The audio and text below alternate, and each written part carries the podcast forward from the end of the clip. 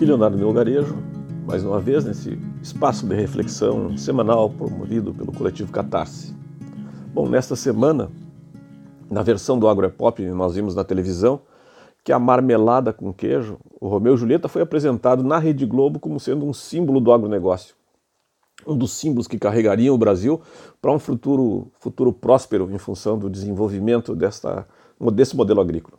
Pois bem, na mesma semana, nós tivemos o Dia Internacional dos Povos Indígenas, tivemos o Dia Nacional das Mulheres Trabalhadoras Rurais contra a Violência, a Marcha das Margaridas, e tivemos o lançamento do relatório da ONU, do IPCC, sobre o clima, apontando a crise global que se relaciona aos processos de emissão de gases do efeito estufa e apontando conexão disso com o agro. Bom, a marmelada com queijo lembra o sonho dos excluídos naquela letra do Aldir Blanc, que o João Bosco e eles Regina cantavam no Rancho da Goiabada. É que os boias frias, quando tomam umas birita para espantar tristeza, sonham com bife a cavalo e batata frita.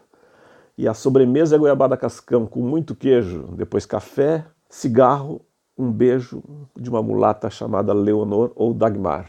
Quem não lembra dessa música, né? Pois então, o Dia dos Povos Indígenas lembra o inferno ecocida que estão sendo submetidos aqueles povos e lembra a denúncia apresentada por eles no Tribunal de Haia esta semana. Eles querem que o presidente Bolsonaro seja condenado por genocídio e apresentam elementos para sustentar essa denúncia.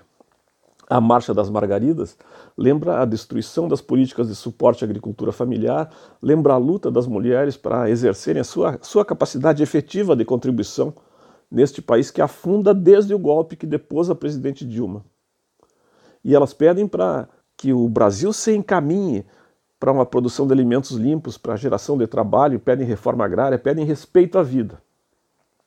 E se a gente observar que neste Brasil do agro é pop, 19 milhões já passam fome, que um em cada quatro enfrenta o que o José Graziano chama de grave insegurança alimentar, bom, se este agro garante marmelada com queijo, e se isso deve ser festejado, então algo está muito errado. E nós sabemos que um dos problemas maiores enfrentados pelo Brasil de hoje está no controle que esse mesmo agronegócio exerce sobre esse governo e que disso resulta a negligência, a irresponsabilidade, o descaso e a incompetência com o que interessa de fato, que é a população, o ecossistema em que todos convivemos, as, as normas que regem as nossas, nossas formas de convivência. Isso resulta do desmonte de avanços que já a, a, haviam sido consolidados. Isso implica nesses desmontes, que estavam consolidados já em 2014, quando o Brasil saiu do mapa da fome, coisa que o José Graziano também festejava quando ele a, anuncia sua indignação com o que está vendo. Bom, o IPCC traz uma espécie de alerta final sobre o, as possibilidades de vida no planeta e a relação disso com o que estamos fazendo, com a espécie humana ameaçada. Aliás, com todas as espécies ameaçadas pelo exercício que alguns interesses de mercado desenvolvem com o apoio dos seus serviçais, dos seus capitães de mato, sobre a vida de todos. Essencialmente, o modelo dominante da agricultura predatória que se desenvolve no Brasil, o negócio das carnes produzidas em pastos que avançam sobre as áreas de floresta, são responsáveis por dois terços das emissões brasileiras de CO2, dizem os estudos. E dizem que talvez seja mais do que isso, porque com a suspensão do censo, com a destruição das bases de acompanhamento dos crimes ambientais, estamos avançando às cegas, perdemos os mecanismos de controle.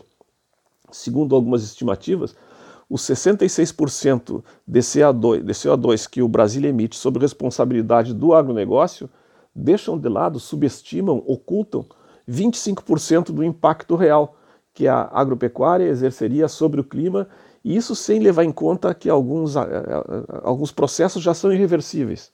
Existem desdobramentos inerciais que não têm como ser recuperados. Pois bem, o relatório do IPCC exige mudança imediata desse modelo e aponta como única possibilidade uma retomada dos acordos de vida envolvendo todos os governos e todas as pessoas do planeta. O que nos traz aos eventos denunciados pelas mulheres camponesas, e pelos povos indígenas essa semana.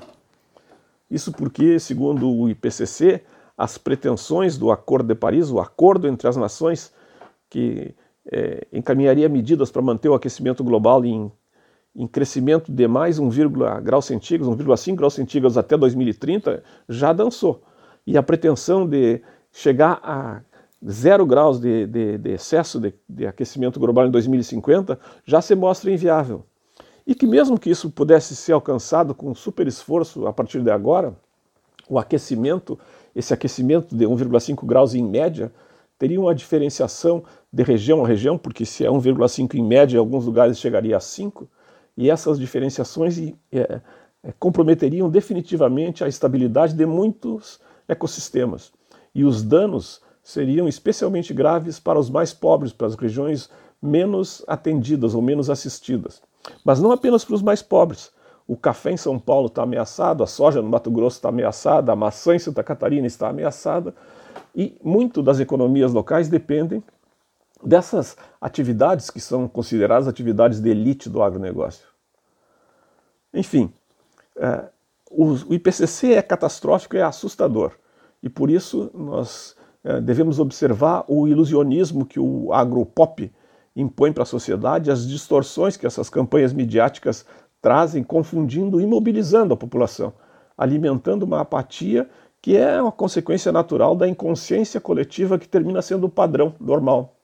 E na real, nós temos que mudar este processo, mudar este governo e mobilizar o país em função da realidade que a ONU aponta.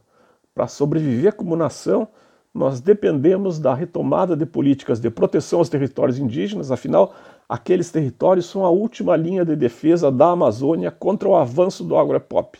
E nós precisamos é, reverter este processo para que o rio Paraguai volte a ter água, para que não falte é, água nas barragens que geram energia elétrica no sul.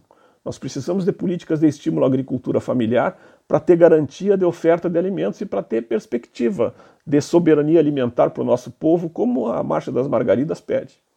Nós precisamos eliminar os estímulos governamentais a todas as formas de degradação ética, moral, ambiental e econômica que nos assola. Agrotóxico sem imposto, por exemplo, é inaceitável.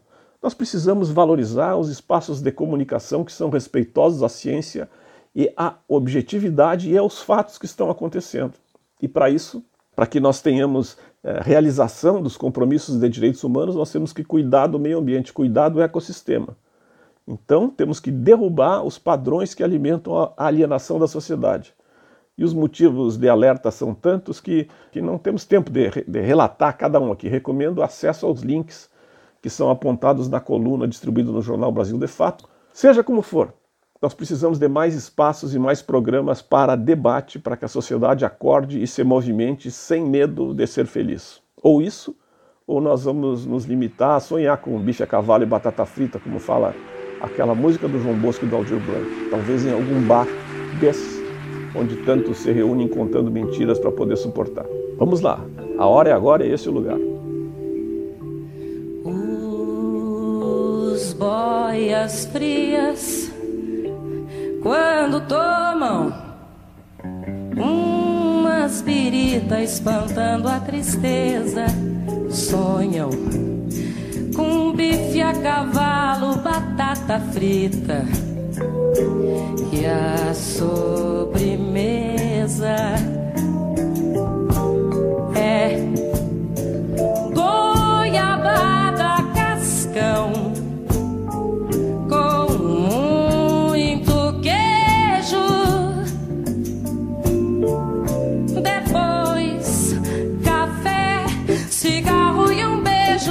uma mulata.